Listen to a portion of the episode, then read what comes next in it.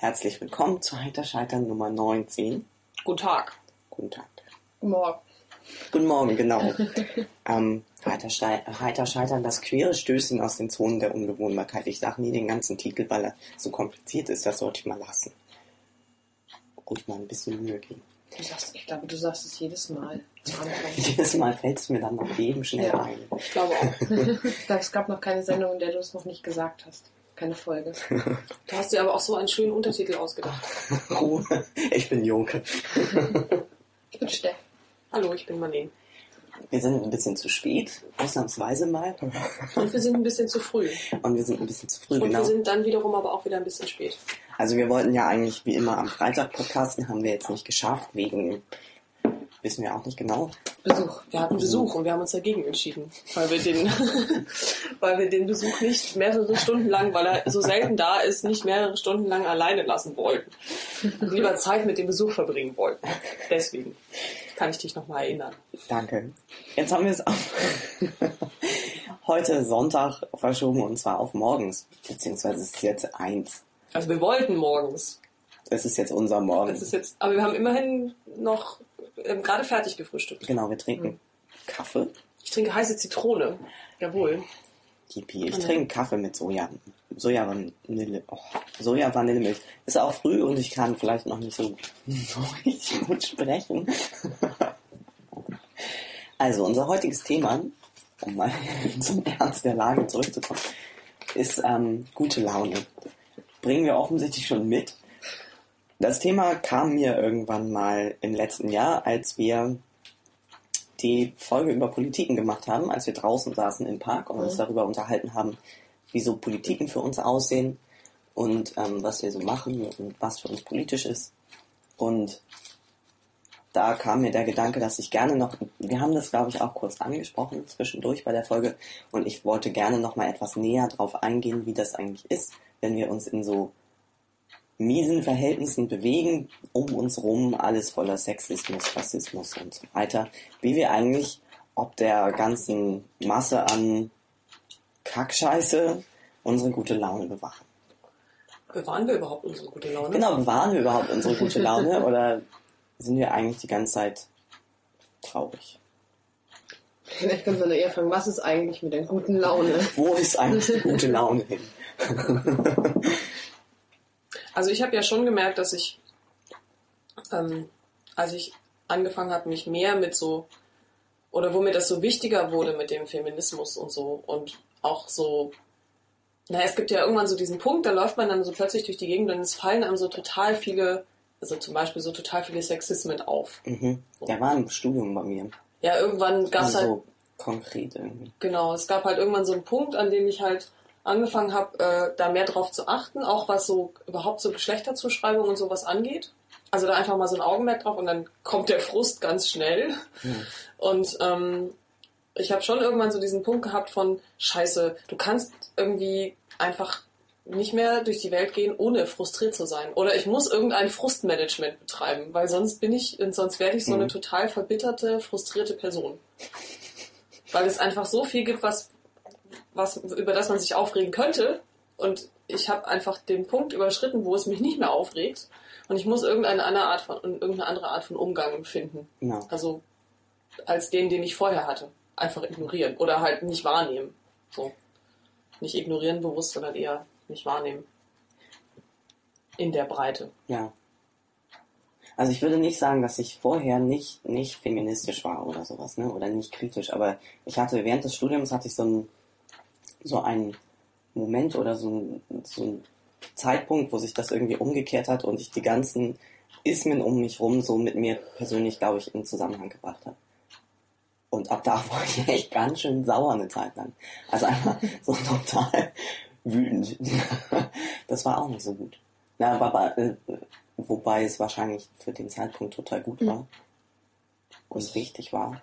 Aber so richtig wohl habe ich mich da auch nicht gefühlt. Was heißt das, Joko, mit dir zusammenbringen? Ähm, also ich. äh, Also ich weiß, dass ich schon vorher, schon in der Schule und irgendwie, also vor dem Studium, ähm, definitiv ein, ein unrechtsensibler Mensch war und wusste, dass, dass die Gesellschaft zum Beispiel sexistisch ist. Das war mir völlig klar, aber ich wusste es ist halt einfach so. und im Studium kam irgendwann der Punkt, wo,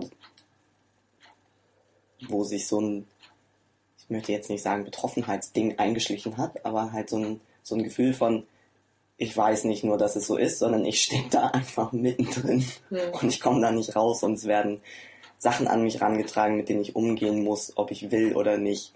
Und ich kann mich dem nicht entziehen, weil es überall um mich rum ist. Und ich glaube, zu dem Zeitpunkt war es dann, ich konnte keine einzige Werbung mehr angucken und ich bin ja. die ganze Zeit extrem wütend über die Straßen gelaufen, weil alles so sexistisch war.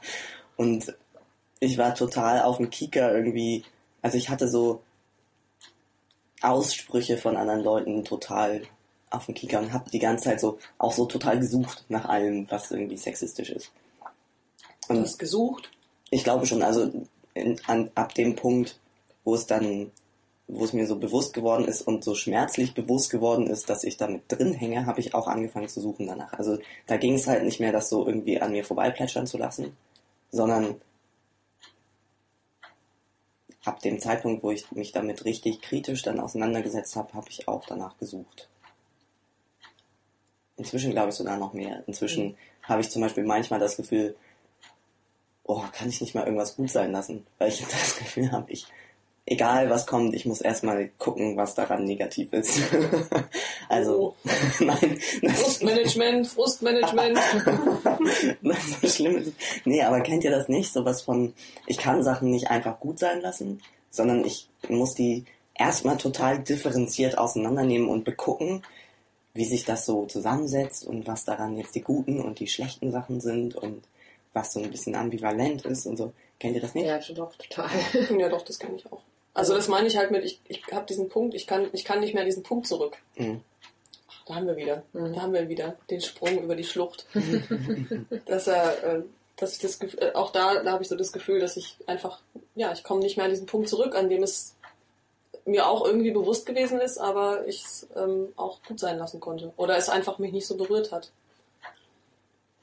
Vielleicht eben, vielleicht ist es eben dann auch gerade diese ähm, diese Ebene von, es ist halt dann nicht nur das, was einen selbst betrifft, sondern eben auch zu wissen, dass gerade die an den Stellen, an denen man eben gerade nicht so betroffen ist, ähm, die man da, also dass es eben da genau lohnt, dann hinzugucken. Also deswegen man dann auch erst recht so anfängt zu kramen oder jede Situation so ganz skeptisch betrachtet. Weil man denkt so, naja, okay, bei mir, mir fällt jetzt, also so, ich merke, es berührt mich jetzt irgendwie wenn dann anders, aber nicht so persönlich tief oder sowas. Und deswegen muss ich da jetzt nochmal genau hingucken, weil es vielleicht gerade, weil ich da jetzt gerade in einer privilegierten Position vielleicht bin oder so. Wobei das inzwischen bei mir auch nicht mehr so richtig funktioniert. Ehrlich gesagt. Also. Was denn? Ich, ähm, rede erstmal fertig. Ich wollte dich jetzt nicht unterbrechen. Ich behalte meinen Gedanken sagt ihn gleich nochmal.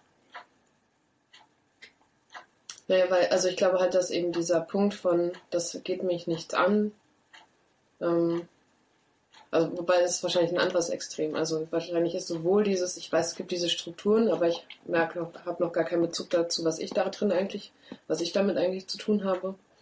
Genauso wenig wie, oh Gott, ich bin da total drin verwoben und irgendwie total krass unterdrückt und irgendwie, also und ähm, das ist ja sozusagen das andere Extrem von irgendwie so nahezu bewegungslos da drin zu stecken. Ähm, was beides ja sowas erstmal die eigene privilegierte Position ausblendet in diesem Ganzen.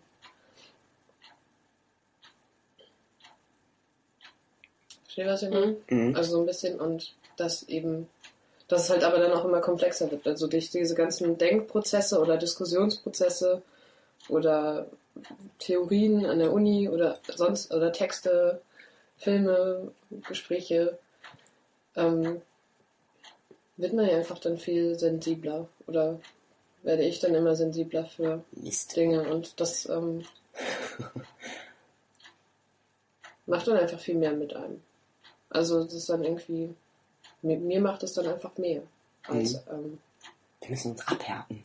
Nein, wir müssen, wir müssen gute Laune Strukturen, gute Laune äh, Strategien entwickeln. Ich hatte auch schon den Verdacht, dass wir erstmal, dass wir erstmal sagen, was, wir, was uns schlechte Laune macht. Weil das, ähm, oder wir vielleicht etwas aufpassen müssen, dass wir, was wir so beschreiben, was uns alles schlechte Laune macht, Ja. dann nicht zu sehr ins Detail zu Damit wir gehen. nicht zu schlechte Laune bekommen, oder? Ich würde auf jeden Fall gerne auch nochmal kurz meinen Prozess äh, beschreiben, was bei mir halt ähnlich war mit irgendwie, was oder was ist ähnlich. Bei mir war es eher so, dass ich relativ wenig wahrgenommen habe, bevor ich äh, zur Uni gekommen bin, oder auf die Uni ähm, gegangen bin.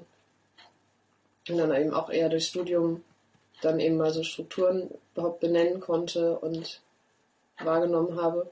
Und dass es dann eben aber auch kippte mit irgendwie so, ich kann kann nicht mehr Fernsehen sehen, Mhm. kann gucken, irgendwie Werbung und sowas, dass es alles so zu viel ist, dass einem das vorkommt, so, es ist einfach zu viel und ich kann es gar nicht alles aufnehmen und das ist einfach egal, wo ich hingucke. So, meine, meine Strategie war dann Arte zu gucken.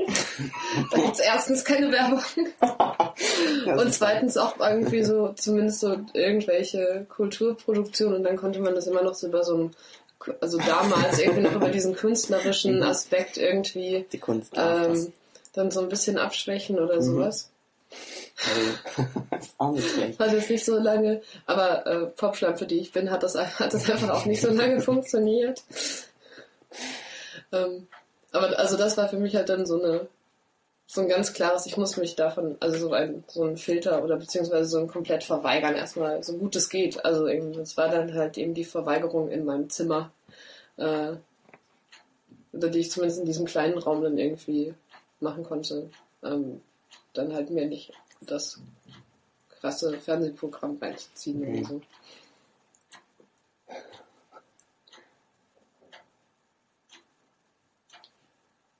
Aber es hat auch nicht aufgehört. Nee. Dieses sich aufregen oder so.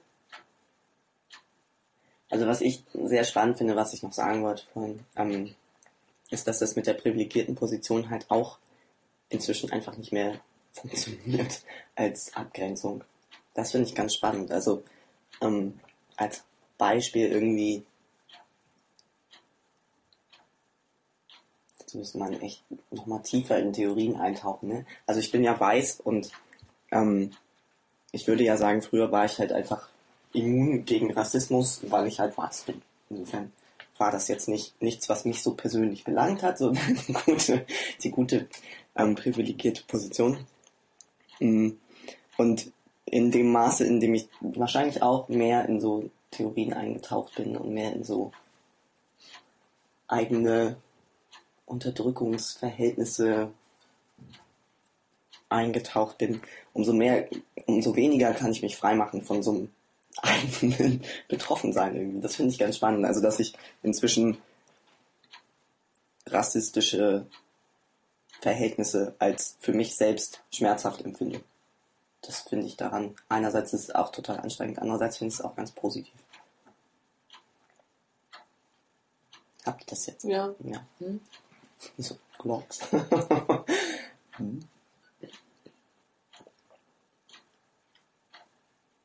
Also, ähm, ich habe hab ich schon mal das Schlüsselerlebnis, habe ich das schon mal beim Podcast erzählt, das Schlüsselerlebnis mit dem Kinobesuch? Ich weiß es nicht genau. Erzähl einfach nochmal, mal. es ist eine schöne Geschichte. Ich hätte es sonst auch erzählt. Ja, weil, das- weil das, das war für mich wirklich so ein totales, ähm, also gerade in diesem, oh Gott, ich muss echt aufpassen, dass ich nicht, oder wo ich so richtig Angst bekommen habe vor mir selber und dachte, nein, ich werde so ein, ich werde so eine frustrierte Feministin sein, so eine, so irgendwie, und also wo ich, äh, wo ich dachte, oh Gott, jetzt ist es soweit irgendwie, jetzt, Ich bin auch so. jetzt bin ich, jetzt bin ich irgendwie so eine frustrierte Feministin geworden, die irgendwie nichts mehr gut sein lassen kann oder so. Das war dieses, dieses Ding, wo ähm, Joko und ich ähm, im Kino waren. Da waren wir noch zu zweit. Und es war irgendwie Winter, so ein Weihnachtsding, irgendwie Weihnachtskino-Ding. Und wir hatten irgendwie einen Kinogutschein und äh, haben dann uns irgendwas ausgesucht, was wir irgendwie. Ja, wir mussten jetzt diesen Kinogutschein verbrauchen und dann waren wir halt irgendwie Na, nicht nur irgendwas. Wir haben uns nicht irgendwas ausgesucht. na doch, wir haben uns dann schon, wir haben, wir haben uns dann was ausgesucht, wo wir dachten, ach komm, jetzt gucken wir uns mal irgendwie was, was, was Nettes an, schon auch. Oder? Also es war schon so, wir gucken und wir suchen uns mal was raus so und dann haben wir uns halt au- rausgesucht, der König von Narnia. Mit dem, Hinter mit dem Hintergrund, dass das früher eins meiner Lieblingsbücher war als Kind. genau, also halt irgendwie was fürs Herz und so und Ich schreibe mir mal eine Wurzel. Und ähm, ich glaube, das ist ein bisschen laut, wenn du jetzt hier Ich mach das anfängst. leise. Das ist laut.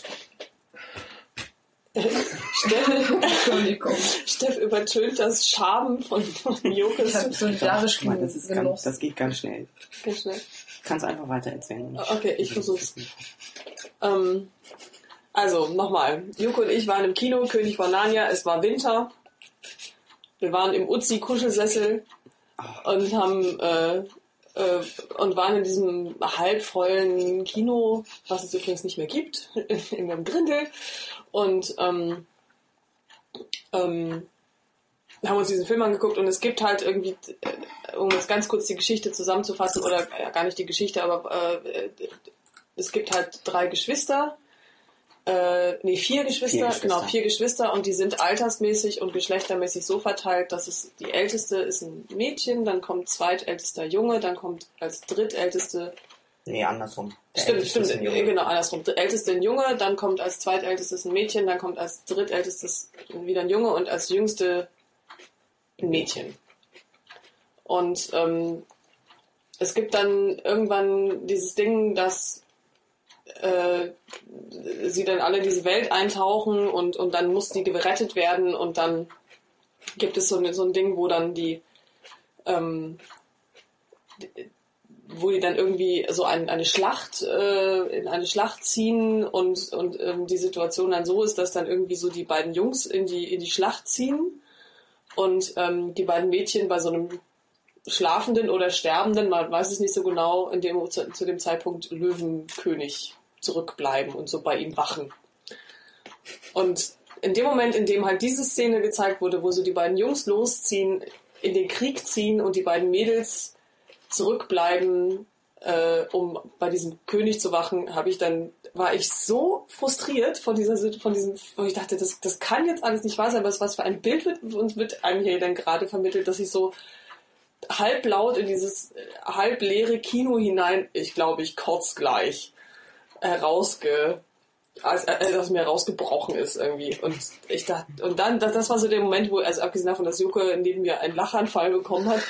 Deswegen, ähm, äh, Ohne Laune, hey. ja, wa- war es halt wirklich so, dass ich halt irgendwie gedacht habe, scheiße. Also, weil es wirklich, es war das Einzige, was mir zu diesem Zeitpunkt bei diesem ganzen Film eingefallen, also bei diesem Film eingefallen ist, zu diesem Zeitpunkt war echt so, ich, ich, ich konnte es einfach nicht fassen, dass ich mir so einen Dreck irgendwie gerade angucken muss. Inklusive sämtlicher äh,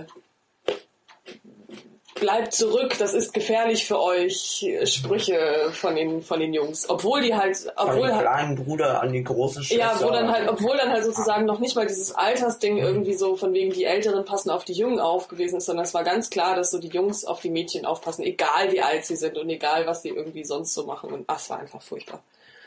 Und ich glaube, das war auch tatsächlich so ein ganz bewusster Moment von, okay, jetzt muss irgendwas passieren. Jetzt geht's geht's nicht. vorbei. Jetzt, ja, jetzt muss einfach irgendwie, äh, ich muss irgendwie aufpassen, dass ich nicht total untergehe in diesem ganzen doofen Zeug, sondern irgendwie was finde, wo, wie ich damit umgehe. Und sowas. Kann ich, die gan- kann, wenn ich dann, hatte wirklich zu dem, äh, habe wirklich Angst bekommen, nie wieder irgendwie entspannt in irgendeinen Kinofilm gehen zu können. Was sich übrigens bewahrheitet hat. Außer es sind ganz besondere Kinofilme. Ja klar, aber wenn also einfach so ins Kino gehen bedeutet halt einfach schon immer auch sich darauf einzustellen, immer irgendwas ausblenden zu müssen oder es ist zu wissen, ich werde wahrscheinlich irgendwelchen Ismen ausgesetzt werden, ob ich will oder nicht. Ich Was muss damit irgendwie umgehen. Aber, Avatar. Oh. Na gut, okay, da aber muss wir aber schon, noch nicht mal irgendwie. da wussten wir ja schon vorher, dass es schlimm wird. Aber nicht wie schlimm. nicht wie schlimm, nee. ah doch schon. Nee, ich wusste nicht, dass es so schlimm wird. Ich hatte schon schlimmste, ich hatte schon schlimmste Erwartungen und Sie es hat sich auch ungefähr auf dem Level irgendwie gehalten.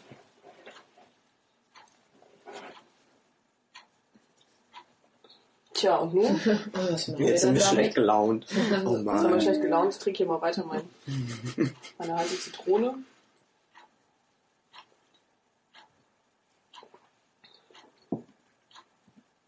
Kunst. Ich sag mal Kunst. Sagst du mal kurz. Ich sag mal Kunst. Wieso? Sagst du jetzt Kunst? Ich sage jetzt Kunst. So als Strategie. Der Auseinandersetzung? Ja. Oh, wow. Auch der guten Laune. Mhm. Chor. Achso, ja, Chor. stimmt, wir singen. Wir singen uns gute Laune. Ja, das, also ich hatte auch gerade eben nochmal so einen Sinn gehabt, dass dieser Chor wirklich sehr, sehr vielseitig ist. Sowohl, ähm, Also wir reden von den polyphonen Knabenchorschwuchteln, wo wir alle drei mitsingen. ja, der queere Trash-Mash-Up-Chor mit erhöhter Prosecco-Affinität. Wahrscheinlich kommt daher einfach die gute Laune. Wir trinken einfach ganz viel und jetzt haben wir gute Laune. Hm, cool. Also es hat mehrere Ebenen, dieser Chor. Sowohl ähm, irgendwie was mit, mit so schwul-lesbischen, als schwul-lesbisch, so schwul-lesbische Klassiker geltende Songs oder die da irgendwie eine Rolle spielen, die dann irgendwie was zu machen, also dann sozusagen was eigenes draus zu machen und es aus dem mh, ja, keine Ahnung, irgendwie sozusagen etwas aus dem Mainstream, Homo-Mainstream zu nehmen und irgendwie was eigenes damit zu machen. Und wenn es sozusagen das Sexuelle wieder hineinbringen ist oder sowas. Also, oder irgendwie so auf den Schmutz darin hinweisen. Hm. Ähm, oder einfach, oder den Schmutz da hineinpacken. ähm, als auch einfach dadurch ein, ein charmanter Teil von queerer Bühnenkunst zu sein oder sowas. Also einfach Räume durch das eigene Auftauchen auch zu bereichern. sind Oder Leute wieder. glücklich zu machen, andere Leute glücklich zu machen. Die Räume. Ähm, und auch, da wir ja ähm, in der Uni proben, ist das für mich eben auch irgendwie so eines der wenigen positiven Dinge, die, die noch an der Uni passieren für mich. Okay. So, also sowohl jetzt in einem Raum Queerreferat ähm, als auch Uni selbst, weil es irgendwie so der einzige, einzige Moment ist, wo ich irgendwie nicht so auf hab acht Stellung bin, auf irgendwie Uni nervt, Uni nervt, Uni nervt oder so. Also das kommt noch mit dazu. Und es sind einfach unglaublich viele nette Leute auf einem Haufen die sehr viele kreative Sachen irgendwie zusammen machen können.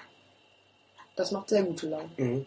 Am Chor finde ich auch ganz spannend, ähm, so was, was mit Blödkram umgehen angeht. Ähm, also die, der Chor heißt ja nicht umsonst die polyphone Knabenchorschwuchteln. Wir sind, wenn wir auftreten, Knabenchorschwuchteln. Also ich habe immer das Gefühl, wenn ich auftrete, dann bin ich nicht, nicht Joke, so wie ich jetzt in der Küche sitze, sondern ähm, viel tuckiger, viel exaltierter, viel angriffslustiger und zickiger und so. Und das finde ich ist eine Rolle, die könnte ich im Alltag überhaupt nicht durchhalten. So in der Massivität. Aber auf der Bühne ist sie einfach mal ganz kurz so, so eine Art Schutzschild oder Kokon oder ähm, Folie, auf der ich extrem gut mit so Angriffen umgehen kann und die auch einfach plattbügeln kann, wie ich will. Und das ist ja auch schon öfter passiert, ne? Mhm. dass wir als Chor dann, also wir treten ja immer schon sehr, sehr zickig auf. So, Ja. und beschimpfen im Zweifelsfall auch unser Publikum. beschimpfen immer das Publikum. Ja, nicht immer, ja, nicht immer. Also, ich habe nicht gesagt, dass wir es immer beschimpfen. Ich habe gesagt, im Zweifelsfall beschimpfen wir auch mal das Publikum. Das klingt nur so gut. Das klingt super. Wir treten immer besonders zickig auf und beschimpfen erstmal das Publikum. Nein, normalerweise treten wir halt eher in queeren Räumen auf, ne? Aber es passiert halt auch, dass wir in nicht nur queeren Räumen auftreten. Und da wiederum kann es auch, muss nicht, kann aber passieren, dass Leute uns doof kommen. Oder sich lustig machen über uns oder was auch immer. Und dem konnten wir bis jetzt als, als Knabenchorspruchenden echt gut begegnen, fand ich. Mhm. Und hatten auch noch Spaß dabei. Mhm. Mhm. Also das ist doch schon mal eine gute Strategie. Ja, ich finde sowieso so feiern, also äh, ist eine ganz gute Strategie zum gute Laune. Mhm.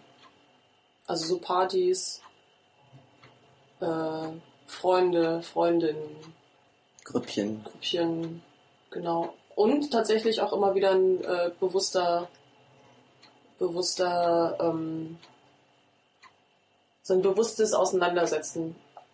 Ich finde tatsächlich, also es ist irgendwie so schnöde, ne? aber ich finde tatsächlich so eine Art künstlerische Auseinandersetzung hilft total. Also wenn ich zum Beispiel auch an unsere Filme denke, die wir so gemacht haben, also gerade der eine etwas längere Film, natürlich Kai, der, der, der ist ja, wir haben uns ja totgelacht die ganze Zeit, bei diesem, als wir Mhm. diesen Film gemacht haben. Ja? Und der, der ist ja wirklich zu, also dieser Film besteht ja nur aus Zitaten und Anspielungen. So. Also der ist ja wirklich äh, vollgepackt mit ganz vielen ähm, Angriffe. Quer, ja, Angriffe sowieso, aber auch so Querverweise Mhm. und, und Auseinandersetzungen mit bestimmten Themen und irgendwelche Kleinigkeiten und ähm, und das ist halt äh, einfach ein, auch ein Umgang mit, mit all dem Dreck, mit dem man sich so umgeben muss und mit all den Zuschreibungen und mit all den Erwartungen und so und und äh, ich glaube, es ist nicht ohne Grund so, dass auch wir, die den Film gemacht haben, also Joko und ich und ähm, noch ähm, drei, drei, drei andere, haben diesen Film zusammen vier, Hier sogar. vier, wer denn noch? Anne-Kathrin hat auch mitgemacht. Ja, aber nicht inhaltlich. Nicht inhaltlich. Also eigentlich waren wir zu fünft und dann hatten wir noch ein Best Girl. Best Girl ever. Genau, ein Best Girl ever. Aber also, also inhaltlich waren wir zu fünft daran beteiligt an diesem Film. Und ähm, ich glaube, es ist nicht ohne Grund so, dass wir, wir sind mit dem Film sehr viel rumgereist und haben den ganz oft gesehen und gezeigt und dadurch eben auch ganz oft gesehen. Und es ist immer noch so, dass ich den echt witzig finde. Ich finde, also was ja, wenn ich nie gedacht hätte, dass ich einen Film, den ich selber gemacht habe, immer wenn ich den sehe, kann ich immer noch lachen. So. Und ich glaube, das ist einfach, weil da so viel drinsteckt von wie auf welcher humorvolle Art und Weise wir da irgendwelche Sachen, die für uns dann einfach ins Komische zu umzudrehen und dann die dann da zu zeigen und dann die abzubilden und so. Ist auch eine Strategie. Also ich glaube schon, so, aus, so eine künstlerische Auseinandersetzung, ich das immer so ein bisschen jetzt sagen wir mal kreative Auseinandersetzung. Eine kreative Auseinandersetzung ähm, mit, ähm, mit den Dingen, die um einen herum passieren, hilft mir auf jeden Fall total, gute Laune zu bekommen. Ja. Also eben dieses nicht sich ausgeliefert fühlen, sondern eben das Nehmen, was einen irgendwie ankotzt und damit irgendwas machen. Sei es dann eben ins Lächerliche ziehen. Ähm, oder, so, oder im eigenen sozialen Kontext besprechen. Also mir, mir hilft es eben auch.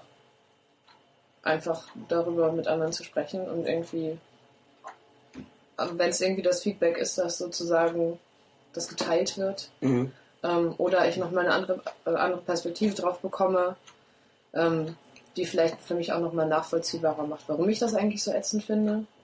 Also irgendwie dieses Verstehen, was, ich mich, was mich da jetzt konkret dran nervt, hilft auch schon. Es macht zwar jetzt noch nicht so grundsätzlich die gute Laune, aber es macht zumindest irgendwie die Dinge so leichter, dass man nicht denkt, so ich laufe durch den Tag und wird irgendwie von dieser Scheiße beschallt und irgendwie bekomme es zu sehen und sammle das über den Tag und es wird einfach nicht weniger oder sowas. Sondern irgendwie schon durch, durch Reden das dann auch einfach so ein bisschen sich aufregen zu können und da irgendwie auch einen Dialog mindestens irgendwie daraus auch entstehen lassen zu können und ähm, das dadurch so ein bisschen abgemildert wird. Ja, und das irgendwie ironisieren. Also ich glaube, das macht schon, das ist für mich schon auf jeden Fall auch eine Strategie, Dinge zu erleichtern.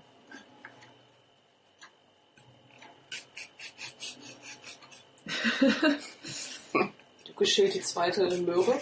Zweite und letzte. Mhm. Das ist schon ganz schön Gummimöhre. Was ich auch gut finde, das ist mir neulich aufgefallen. Ich habe ja vor einiger Zeit mal so, so kleine Trans-Kurzgeschichten aufgeschrieben. Ich habe damit irgendwann mal auch angefangen, auch aus so einem, also so als Trans-Typ im Alltag hat man ja auch manchmal so komische, komische Begegnungen mit der Umwelt, die auch durchaus sehr verletzend sein können. Und ich fand es auch immer, was Steff eben auch meinte, so dieses Ansammeln und es wird nicht weniger und man sammelt das so und schluckt das so alles runter und irgendwie wird es immer beschissener und man wird immer frustrierter und ähm, irgendwann habe ich angefangen, die aufzuschreiben in so kurzen Textchen und Entschuldigung. und ähm,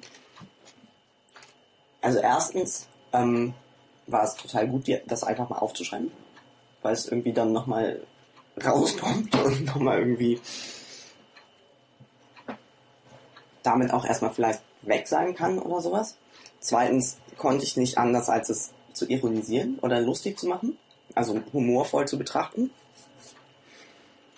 was es gleich weniger schlimm macht und was auch die Perspektive darauf nochmal wieder ändert. Es muss nicht alles total schlimm sein, sondern ich habe auch irgendwie, ich habe halt auch die Macht, mich hinzusetzen und es lustig zu finden, wenn ich mich anstrenge. Und drittens, was ich dann noch total gut fand, war, dass, dass ich ja dann noch mit zwei Freunden diese Texte zusammengeworfen habe und einer unserer Freunde, die für seine Kunstabschlussarbeit benutzt hat und vorgelesen hat auf, so einer kleinen queeren Veranstaltung. Und da fand Das war ich seine Prüfung. ja, ja, es war seine Prüfung, Ja. Abschlussarbeit, genau. Ähm, da fand ich es total super, dass, also für mich persönlich fand ich es total super, ähm, so die Ähnlichkeiten zu hören in den anderen Kurzgeschichten. Also so ein Gefühl zu bekommen von, okay, ich bin nicht allein. Die Themen wiederholen sich und anderen geht's genauso und das wäre wahrscheinlich das, was du, Steff, meintest mit sich drüber unterhalten und austauschen und so einfach so das Gefühl bekommen, so, ich muss das nicht alles total alleine machen, sondern es gibt irgendwie andere Leute, die die gleichen Strukturen erleben und die die gleiche Scheiße mitmachen oder so. Und zweitens fand ich es irgendwie da total nett, dass diese Geschichten vorgelesen wurden und die waren teilweise inhaltlich echt nicht schön, ne? Die waren irgendwie schmerzhaft und komisch, aber die anderen haben die auch auf so eine humorvolle Weise aufgeschrieben und das Publikum fand die witzig. Also fand, hat gelacht irgendwie.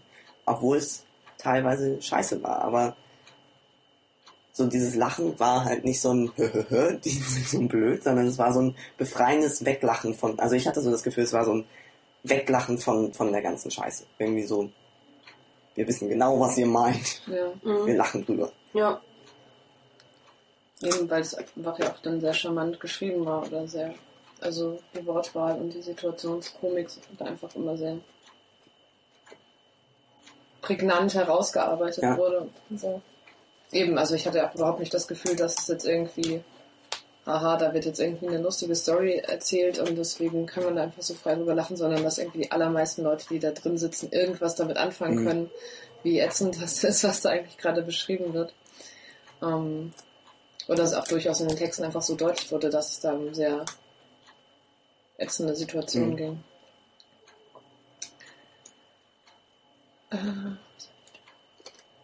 Also gute Strategie. Schreiben drüber.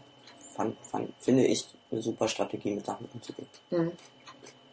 Das hatte ich kürzlich auch mal gemacht in Form eines Blog-Eintrags. Mhm. Das war auch sehr befreiend. Mhm. also irgendwie einfach mal so dieses. Äh,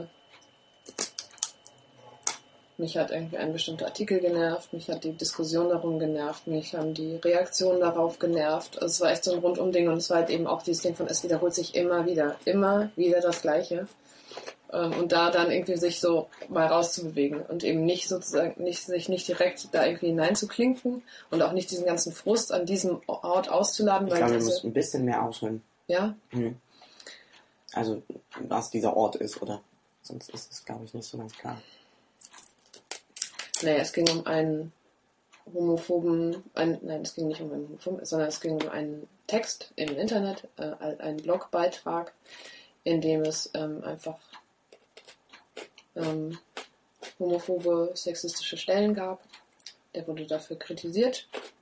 Daraus ist eine Diskussion, einerseits eine große Diskussion entbrannt. Es gab auf dem Blog, auf dem dieser besagte Text veröffentlicht wurde, ähm, Beiträge, die sowohl pro Artikel waren, also als Kommentare, als eben auch ähm, Kritik daran, wobei die massiven Kritiken nicht veröffentlicht wurden, wenn sie eben zu beleidigend waren, wie meiner zum Beispiel.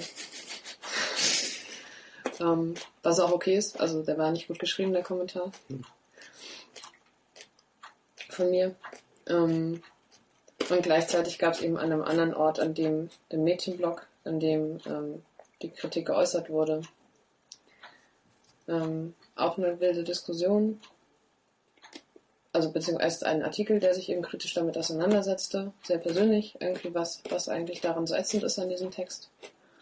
Ähm, und dann reagierte wiederum der Schreiber des Artikels, also des besagten Artikels, ähm, hat irgendwie extrem ähm, verletzt und irgendwie ganz unglaublich äh,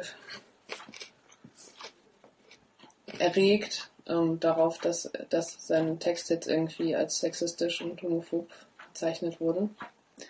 Und ähm, hat da unglaubliche Rechtfertigungsschienen oder äh, Filme gefahren und irgendwie gefordert, dass irgendwas wieder rausgenommen wird und die Kritik abgeschwächt wird und so ein Schnickschnack. Also irgendwie von kam einfach nicht mit klar und wollte irgendwie, dass dann aufgrund seiner Befindlichkeit jetzt darauf reagiert wird, was sogar passiert ist. Ähm, und es war innerhalb von kurzer Zeit auf jeden Fall ein unglaubliches Hin und Her.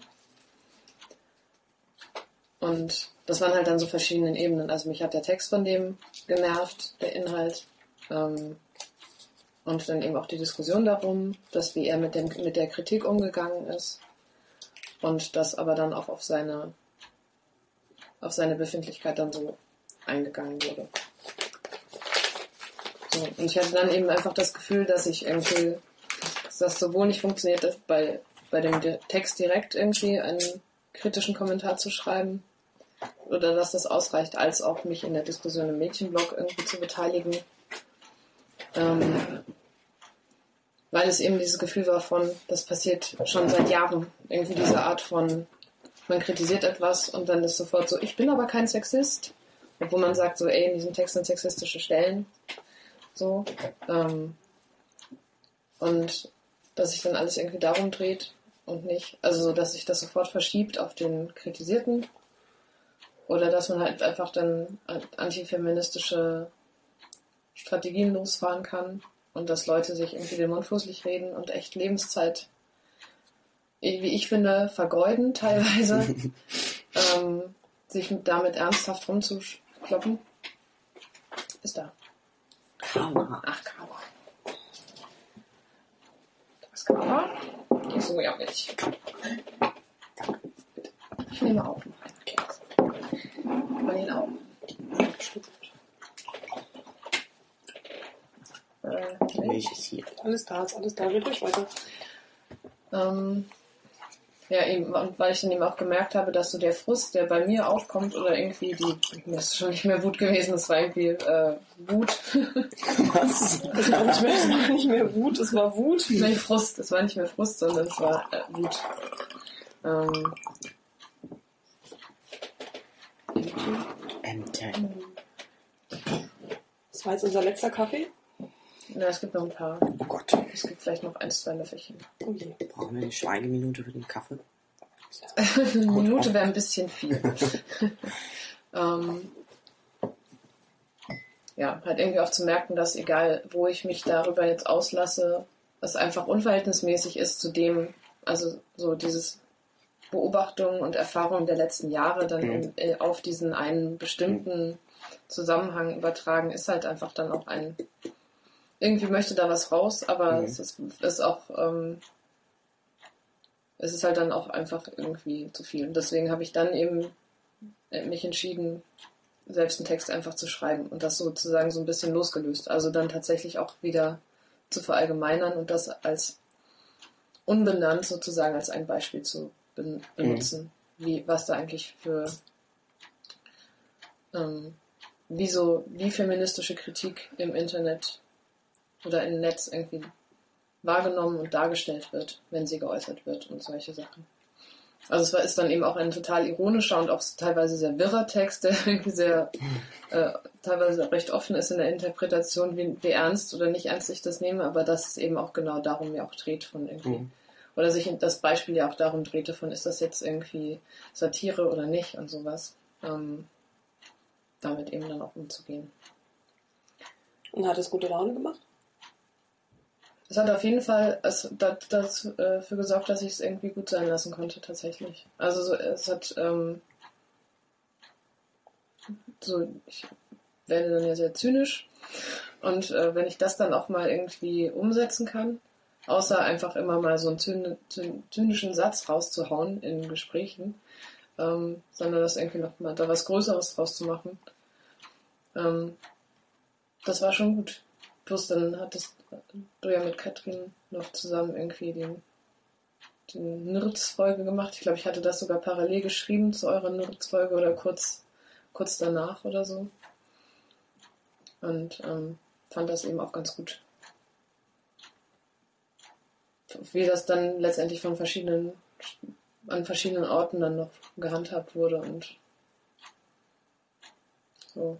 Das hat ja auch zumindest dazu geführt, dass ähm, es immer wieder neue Ideen gegeben hat oder äh, gibt, äh, wie man denn jetzt eigentlich mal mit diesem ganzen Internet, das führt jetzt ein bisschen weg, aber ich fand es so ganz spannend, dass halt ähm, so ähm, sich so Ideen manifestieren, wie man denn jetzt mal so umgehen kann mit so diesem Umgehen, mit diesem ewigen Kreislauf von, es gibt eine feministische Kritik, es kommen irgendwelche Leute, die sich auf den Schlips getreten fühlen, es gibt wüste Beleidigungen, es gibt immer dieses Gefühl von Ohnmacht gegenüber den ganzen zum Teil wirklich tief unter die Gürtellinie gehenden Beschimpfungen, die da irgendwie ablaufen und so.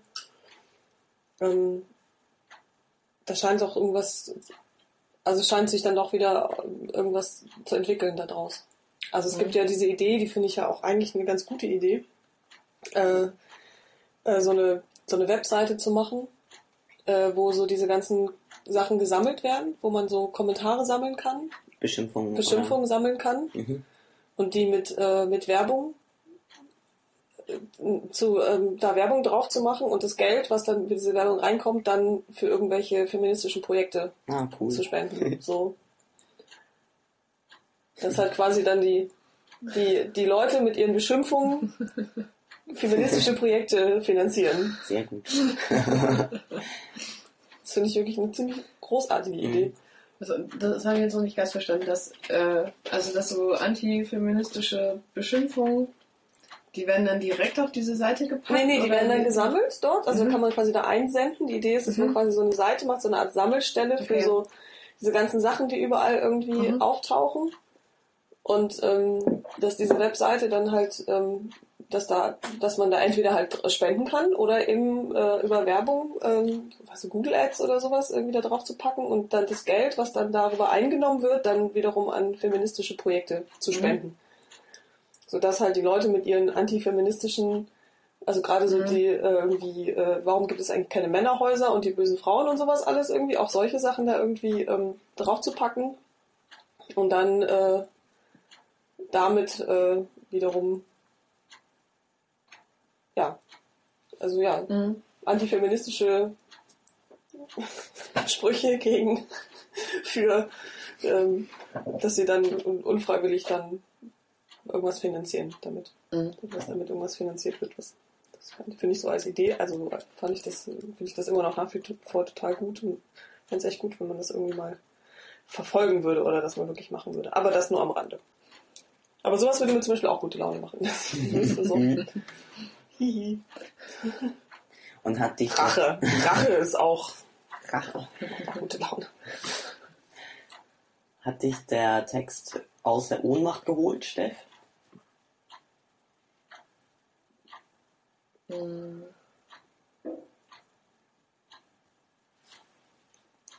Ja, also ist auf jeden Fall auch aus diesem Ding von so einem Mann, ey. Also auch was diese Lebens Lebenszeitvergeutung irgendwie angeht, was dann mir zusätzlich noch schlechte Laune macht, wenn ich einfach merke, dass so ein, dass so ein Scheiß einfach dann auch mir so über Tage hinweg die Laune verdirbt. Ähm, oder so nachhaltig. Ähm, da dann irgendwie auch mal wieder rauszukommen. Und dafür war es echt super. Also das war dann halt so dieses, eigentlich müsste ich andere Sachen machen, aber ich kann mich gerade eh nicht drauf konzentrieren, weil Mhm. ich echt wütend bin. Und dann zu sagen so, okay, ich setze mich da jetzt hin, ich mache das irgendwie in Ruhe, mal gucken, irgendwie wenn es, wenn ich, wenn ich das okay finde, so einigermaßen, dann stelle ich das in den Blog, also veröffentliche das. Und ähm, bin dann das aber auch so ein bisschen los oder habe das dann Mhm. so ein bisschen durchgekaut, so für mich. Und vielleicht auch noch andere Tanten daran teilhaben lassen. An dem Ja. Rumgekotze. Also bei mir hat das total gut funktioniert. Ich fand, ähm, konnte das ähm, eigentlich nahezu komplett, wahrscheinlich sogar komplett so unterschreiben, wie du diesen Text geschrieben hast. Den können wir auch nochmal verlinken, vielleicht. Ja. Ähm, wieso? der, ähm, weil bei mir tatsächlich auch dann das eingesetzt hat von, ach, das ist irgendwie gut geschrieben und hat mir irgendwie auch ein bisschen was von der Seele genommen. Also gleich Co. Hat Co. Also so partizipiert an, an deinem Frustablassen-Ding irgendwie. Ich muss, das, ich muss den nochmal lesen. Ich hatte lustigerweise danach so ein bisschen so ein. Ich war dann so ein bisschen so, oh. Also, ich meine mich zu erinnern, dass mich der Text, also dein Text, Steff, dann wiederum frustriert hat. Hm. Weil da einfach auch so, da steckt einfach ganz schön viel Gewalt auch drin. Und die hat mich dann in dem Moment ganz schön gepackt. Ja. Das mag wiederum an meiner Strategie liegen, da, liegen, dass ich diese antifeministischen Statements, dass ich einfach keinen Bock habe, mir die reinzuziehen. Und da dann auch drüber lese. Und wenn ich dann natürlich was lese, wie sich damit auseinandergesetzt wird, dann. Hm. Hm. Also was mir ja übrigens auch total gute Laune macht, ist dieser Podcast. Stimmt, ja. Ja.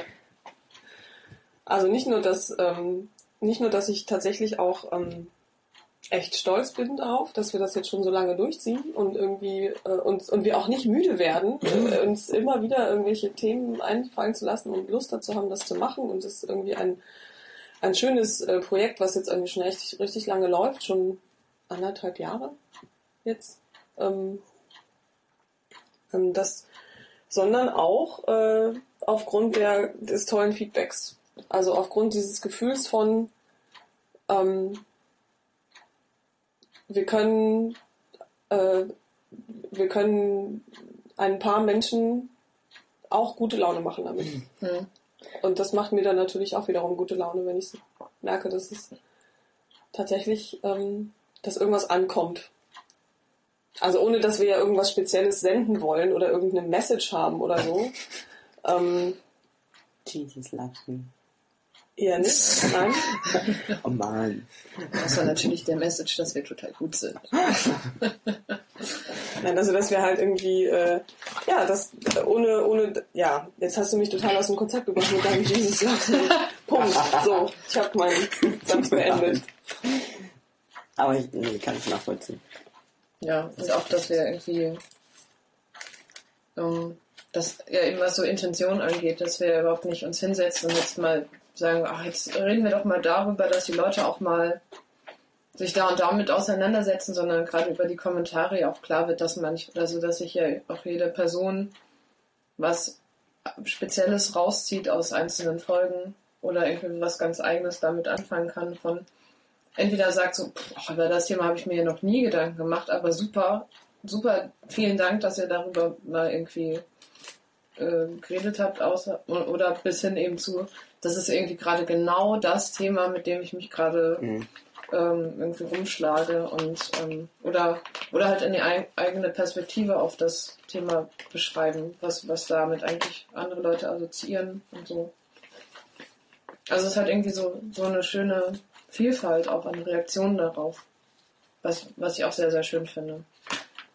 Also nicht, dass ich auch äh, durchaus irgendwie mal Diskussionen über irgendwelche Sachen ähm, schön fände, aber es hat sich einfach herausgestellt, dass sich dafür irgendwie unser Laber-Podcast nicht so anbietet. Und ich das dann auch nicht, äh, also ich das mittlerweile noch einfach nicht schlimm finde, weil dafür einfach schon zu viel positives Feedback dann eigentlich einfach gekommen ist. Das macht auf jeden Fall sehr, sehr gute Laune. Also jedes Mal auch so diese so charm also dass so charmant in so einer Breite auf einen reagiert wird von so vielen unterschiedlichen Leuten, ist einfach was total Tolles und irgendwie was, was ich sonst ähm, auch in keinem, also offline sozusagen auch nirgendwo so finden, finde. Ja, vor allem macht es ja auch nochmal, also was, was ich an den Kommentaren auch super finde, jetzt so in, in Bezug auf gute Laune, ist, dass sie ja auch sehr vielfältig sind. Dass nochmal ganz viele andere Strategien rauskommen oder andere Perspektiven oder andere Umgangsformen. Das finde ich super. Also nochmal so den Horizont nochmal zu erweitern durch die Kommentare gefällt mir sehr gut. Näsel, Näsel.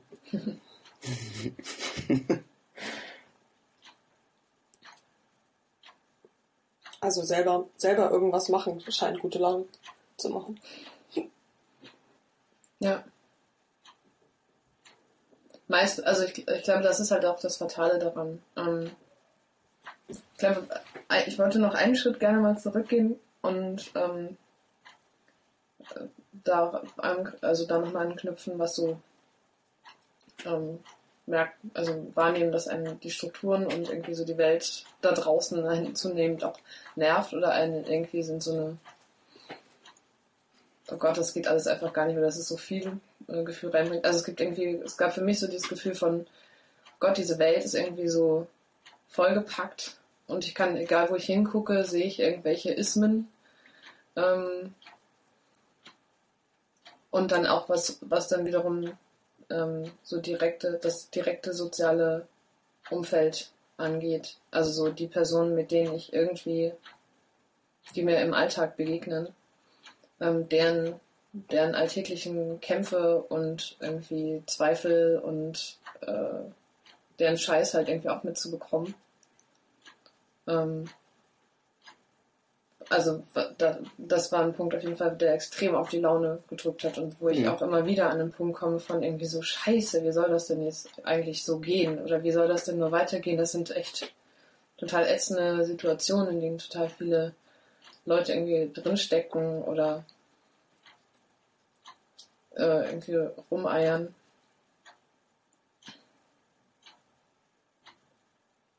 Und ich bin, ich weiß, ich glaube, ich bin bis heute auch noch nicht so richtig an den Punkt gekommen, zu irgendwie einen Umgang damit. Also daraus tatsächlich dann auch wieder so ein gute Laune-Ding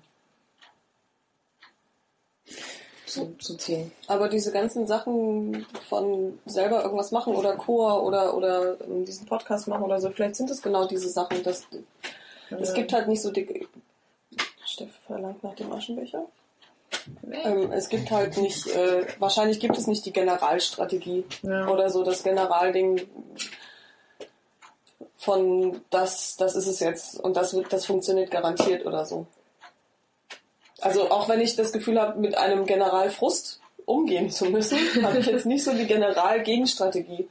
Außer eben dieses Gefühl von, ich muss irgendeinen Umgang damit finden, wenn ich nicht total dauerfrustriert sein möchte und einfach die ganze Zeit schlechte Laune haben möchte. Ich könnte, wenn ich wollte, könnte ich den ganzen Tag schlechte Laune haben. Mhm. Nur aufgrund von dem ganzen, von dem ganzen Scheiß, der yeah. irgendwie um mich rum irgendwie sichtbar ist und so. Mhm. Und, aber es ist ja, ich bin ja eine große Verfechterin äh, so ganz grundsätzlich von dieser Idee von, es ist alles eine Frage der Perspektive, ist alles eine Frage der Sichtweise. Und ähm, ich finde, das ist auch schon auch, also ich finde für mich selber, es ist auch mein Job, das nicht zu sein und sondern einfach um des eigenen Seelenheils Heils willen irgendwie äh, da eine da irgendeine Art von Umgang und irgendeine Art von Bewusstwerdung von das ich habe es auch selber in der Hand wie sehr mich was frustriert und das ist und, und wie, wie ich damit umgehe und wie sehr äh, wie sehr ich mich von bestimmten Sachen runterziehen lasse was jetzt nicht heißen soll, dass ich, also was für mich einfach keine Option mehr ist, ist das zu ignorieren. Das geht nicht. Mhm. Also es muss irgendeine andere Möglichkeit geben von, ich muss nicht die ganze Zeit frustriert sein.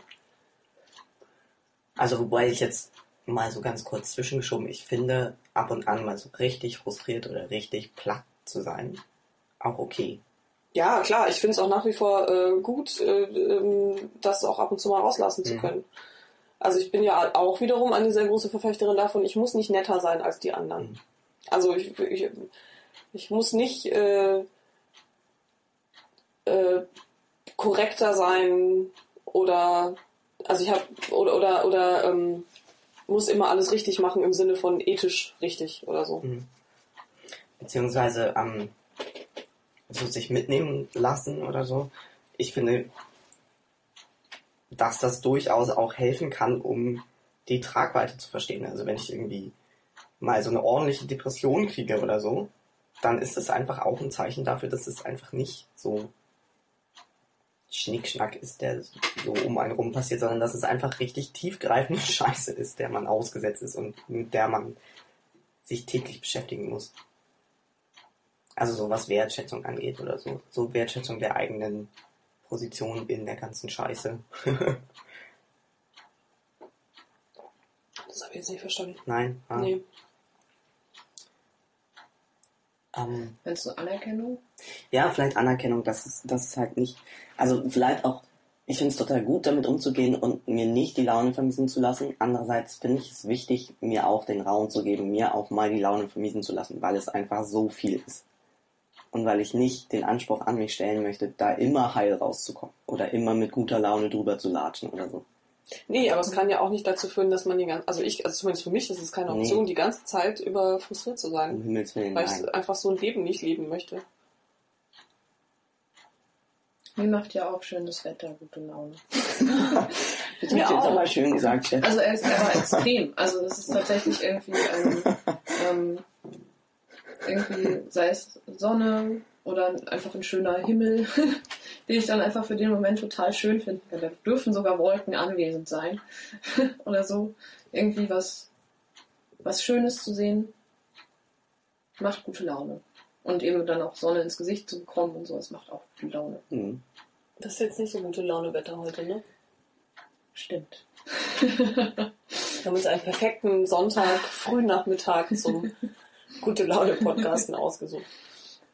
Oder halt eben so diese berühmten kleinen Dinge, die dann mal so auftauchen. Sei es dann irgendwie, dass ähm, fremde Menschen auf der Straße irgendwie ein unerwartetes Verhalten an den Tag legen oder so. So wie der Typ gestern zu mir.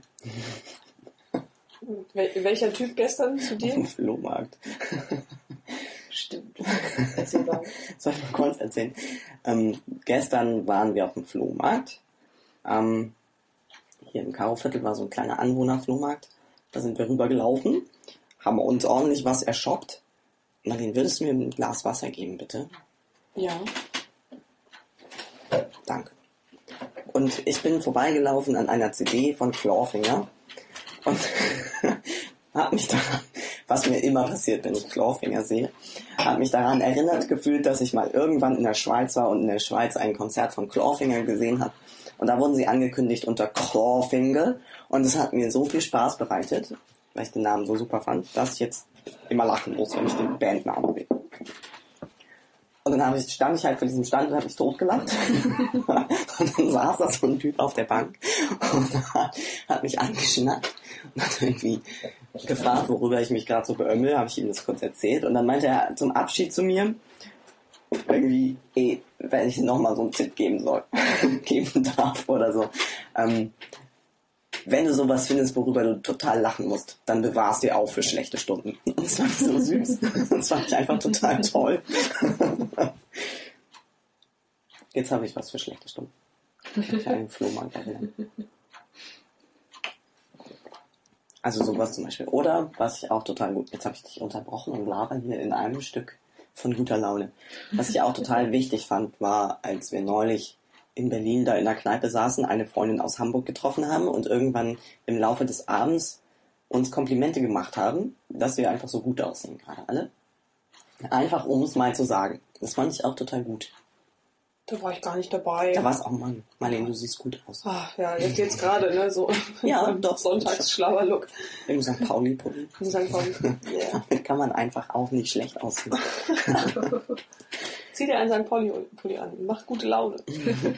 Nein, aber sowas zum Beispiel. Also so gegenseitige Wertschätzung macht ja auch gute Laune. Sich einfach mal sagen, dass man gut aussieht oder dass man jemanden toll findet oder so. Das kann aber auch doll verlegen machen und dann macht es ganz unangenehm. Hm. Aber vielleicht tief im Herzen auch ein bisschen gute Laune. Mhm.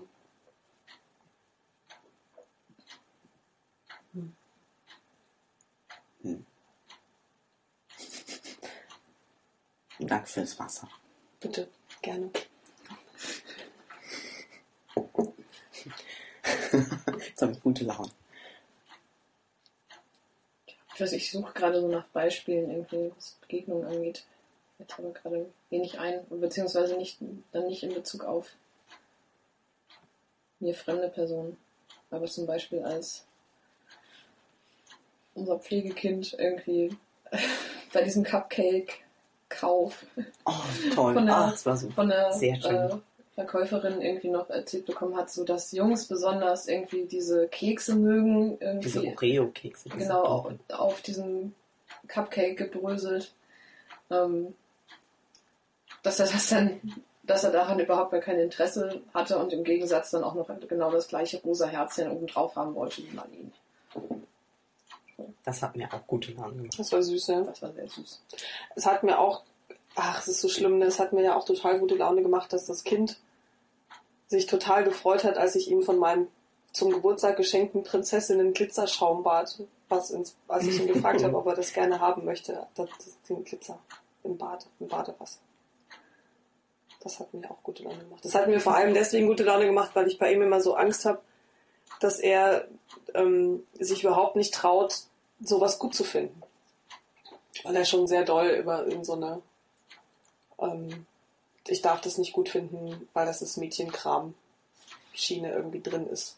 So. Also das halt, es ist ja in Ordnung, wenn er bestimmte Sachen, die nun zufällig auch Mädchenkram sind, doof findet. So. Ähm, ich finde es dann natürlich aber immer sehr beängstigend, wenn halt die Argumentation halt so läuft. Mhm. Ich finde das blöd, weil das ist Mädchenkram. Und dann habe ich mich gefreut, dass es halt offensichtlich noch Punkte gibt, an denen er, obwohl er, obwohl wir uns vorher schon darüber unterhalten haben, dass es sich dabei um Prinzessinnenbad handelt, er ähm, trotzdem das, den Glitzer so toll fand, dass er dann trotzdem das gerne haben wollte. Das hat mir auch gute Laune gemacht. Aber fällt mir noch so ein kleiner Exkurs ein. Christoph hatte ein, einen Kommentar geschrieben über das Kind. Das Kind. das Kind. Ich glaube ja, den fand ich ganz spannend. Ich, nur mal so als Exkurs jetzt. Ich glaube, das Kind ist unsere Umgangsstrategie mit diesem plötzlich aufgetauchten Kind. Und natürlich auch, natürlich werden wir seinen Namen hier nicht sagen. Wir haben ihn schon gesagt. Haben wir mal. schon? Ja, Echt? einmal letztes Oh, Mal, ja. Mist. Hm. Also natürlich haben wir seinen Namen schon gesagt. haben ihn der Öffentlichkeit preisgegeben. Kannst das rauspiepen.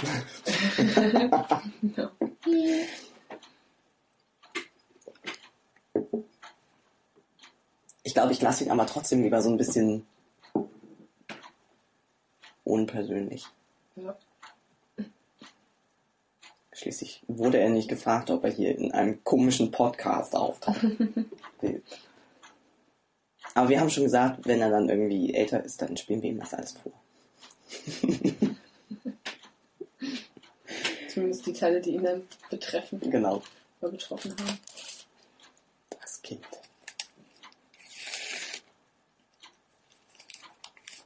Aber wir kriegen häufiger mal diese Ansage, dass das Kind eine durchaus merkwürdige Ansprache Ja, ist. naja.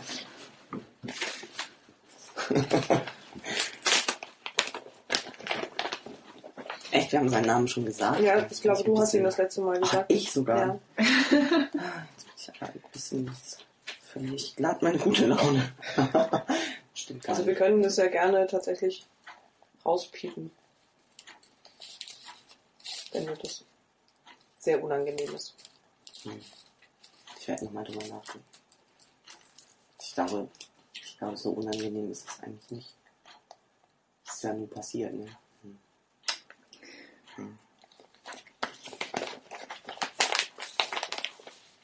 Früher oder später landen wir thematisch offensichtlich immer wieder beim Kind. Nein, das natürlich nicht. Ja, komisch, das Kind ist Teil unseres Lebens. Es ist Und quasi auch. macht auch manchmal gute Laune. Hm? Stimmt. Vielleicht auch sowas wie in, weil so massiv ausgedrückt, sowas wie in Fantasiewelten flüchten oder beziehungsweise sich auf irgendwelche Fantasiewelten kurzer Zeit beziehen, kann auch gute Laune schaffen. Also sei es dann halt einfach auf irgendwelche Geschichten, die sonst auch überhaupt gar kein außenstehender Mensch verstehen kann und aber dann nur so ein kleines Schlagwort wie, was weiß ich, irgendwelche ähm, ähm, wie sagt man das denn dann? Individualisierten oder vermenschlichten Kuscheltiere oder Katzen oder, oder irgendwie Menschen, die, die sozusagen halt irgendwie nochmal so eine eigene Geschichte haben. Hm, Ich glaube, ich, sagen. Ja. ich möchte sowieso gerne irgendwann mal so eine empirische Studie über Queers und ihre Kuscheltiere. Merkwürdig. Also ich stelle tatsächlich äh, fest, dass offensichtlich selber machen gute Laune macht. Mhm. Also das, so- also wir haben jetzt fast nur Sachen aufgezählt oder eigentlich ausschließlich Sachen aufgezählt, außer das mit den Begegnungen von, mit anderen auf der Straße und mit dem guten Wetter, dass äh, irgendein selber irgendwas erfinden, irgendwie irgendwo mit umgehen, irgendwas ausdrücken, irgendwas ummodeln, ironisch machen oder was auch immer, so ein Aktivsein, die gute Laune macht. Mir fällt noch was anderes ein. Was denn? Neulich waren wir drei auf dem Mika-Konzert. Das hat mir extrem gute Laune gemacht. Stimmt. Auch sehr nachhaltig. Ja. Ja. ich war ganz beseelt. Das war so Mhm. quietsch-pop, quietschbunt pop. Und auch, aber, äh, ja, und es war aber auch so Camp. Wahrscheinlich hat es auch einen großen Teil der guten Laune ausgemacht. Also die größte gute Laune bei dem Konzert hat mir gemacht, dass da jemand ist, der sich traut, so unglaublich kitschig zu sein. Oder so ähm, sentimental und emotional zu sein. Also ich, es gibt dieses eine Lied, ähm, wie heißt denn das? I See You? Mhm. Ähm, das war dieses Lied, wo er, äh, was eh schon eine sehr gefühlvolle, langsame Ballade ist, die dann auch äh, musikalisch dann auch nochmal so untermalt wird, so zum Refrain hin, wo das dann alles nochmal so aufbraust und dann wirklich so alle sämtliche Register von kitschiger, romantischer, emotionaler Musik gezogen werden. Und er hat sich nicht gescheut, in dem Moment einen über und über mit silberner Glitzerfolie bezogenen Schirm hochzuhalten und silbernes Glitzer auf sich regnen zu lassen in diesem Moment. Und das war für mich so ein völlig auf die Spitze getriebener Punkt von Emotionalität. Und ich war unglaublich gerührt davon, dass sich jemand traut, auf sich auf die Bühne zu stellen und das allen Ernstes zu performen. Und ich habe ihm das so abgenommen in dem Moment, dass er das genauso meint. Und ich war total glücklich darüber, weil ich in dem Moment da so total mitgehen konnte und das so, er mir da so auch so ein überbordendes Gefühl von, also so ein überbordendes Moment von Emotionalität irgendwie geschenkt hat. Das hat, das fand ich toll.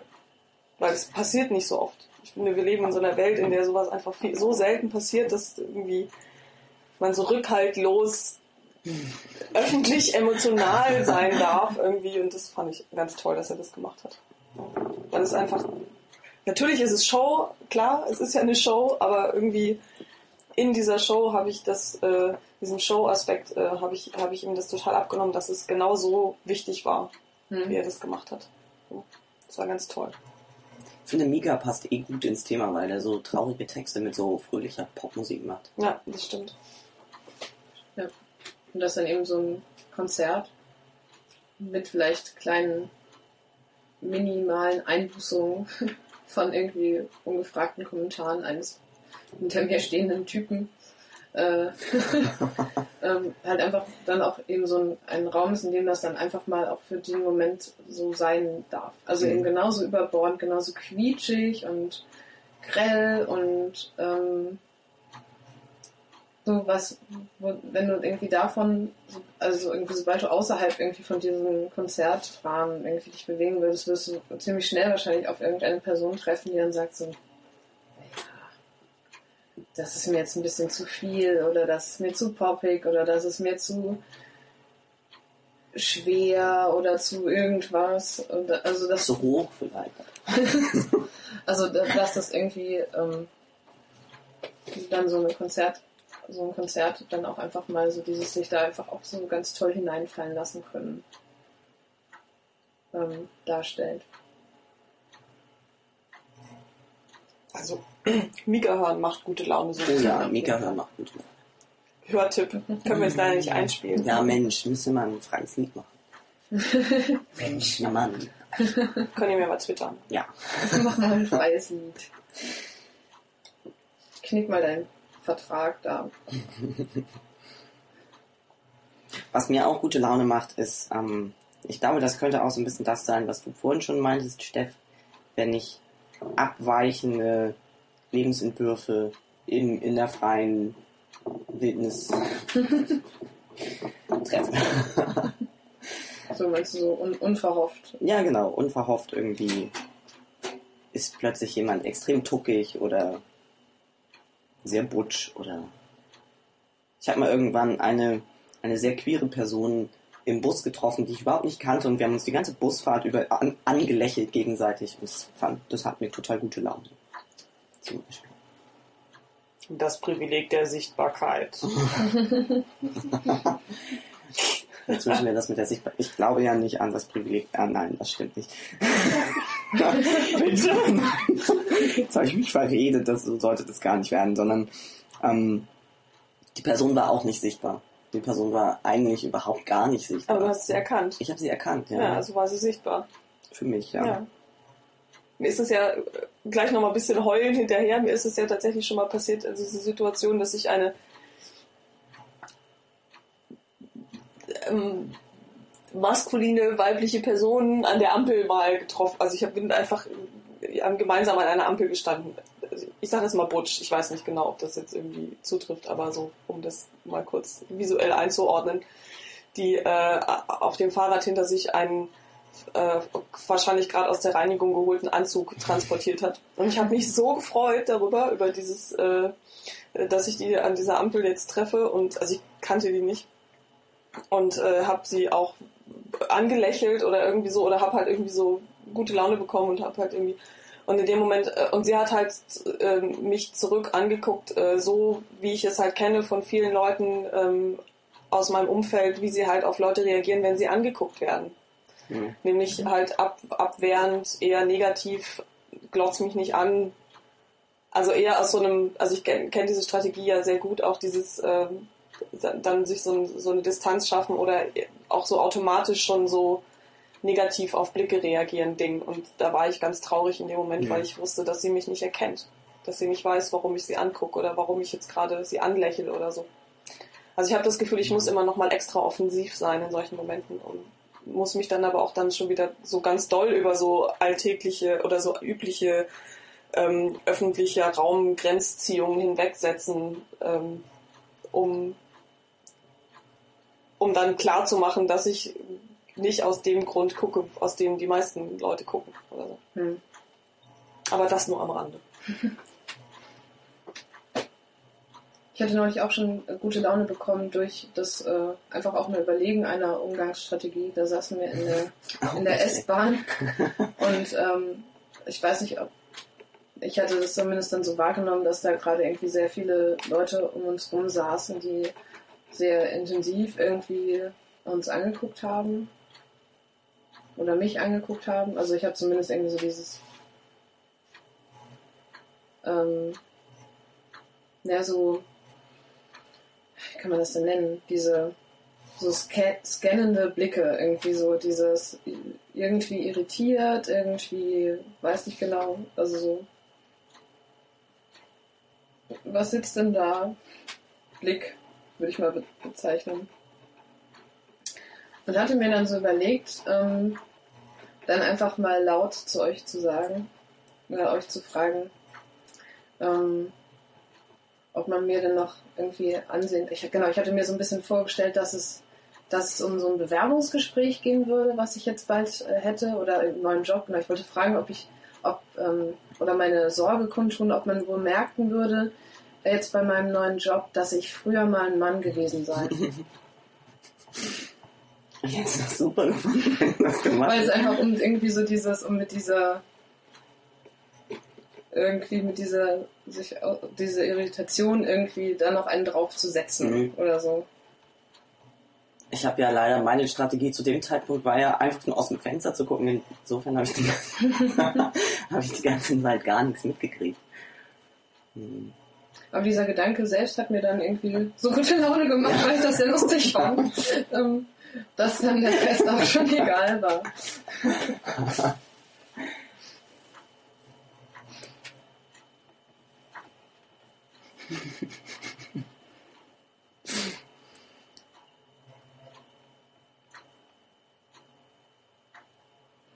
Musik.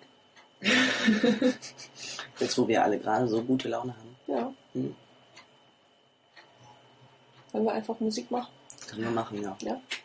Wir haben ja auch noch Things to do. Ja, wir sind halt leider so ein bisschen in einem sehr starren zeitlichen Korsett. Ja. Ähm, naja, bevor wir dann ewig, bevor wir noch rumschwimmen und irgendwie noch nach anderen Dingen graben, können wir ja mal wieder einfach aufrufen mit der Bitte, was euch denn da draußen gute Laune macht. Ja, sehr gerne. Das fände ich sehr, sehr schön. Ja, würde mich auch total freuen. jo. Ähm, wir hören Lipstick mit You Ain't No Good. Das ist bestimmt auch ein Song über gute Laune. Klingt so, finde ich. Total. ähm, bis nächsten Monat. Ja, im Mai. Möglicherweise mit Gast, wir wissen es noch nicht genau. Wir versuchen, wir tun unser Bestes. Ähm, ich bin mir ehrlich gesagt nicht so sicher, ob wir nicht beim nächsten Mal in das Gender Camp hineinrauschen. Ach so, Oh, oh, okay, Ja, tun Mhm. wir. Da müssen wir uns mal was überlegen. okay. Entweder wir gehen eine Woche nach vorne, dann wäre es der 30. April. Das ist ja gleich, das mit. Beziehungsweise, ne, das, Entschuldigung, nein, das stimmt gar nicht, das stimmt gar nicht. Der 7. Mai wäre dann der erste Freitag. Mhm. Also dann ist es ja gar nicht, dann ist es ja der zweite Freitag, ist ja dann schon. Und der zweite, unser regulärer Termin wäre ja der 14. Dann ist alles gut. Und da wären wir dann, das wäre dann Gender Camp. Also unser regulärer Termin wäre das Gender Camp. Nein, das ist vorher. Das ist doch da. Nein, Nein? das ist die Woche vorher. Ach so, dann äh, Alles ist gut. alles ist gut. Wir, wir hören uns einfach nach dem Gender Camp wieder.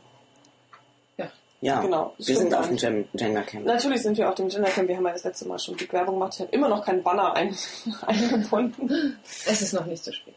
Ähm, genau. Also nach dem Gender Camp, vielleicht treffen wir ja Leute Mhm. auf dem Gender Camp. Das würde mich freuen. Ja.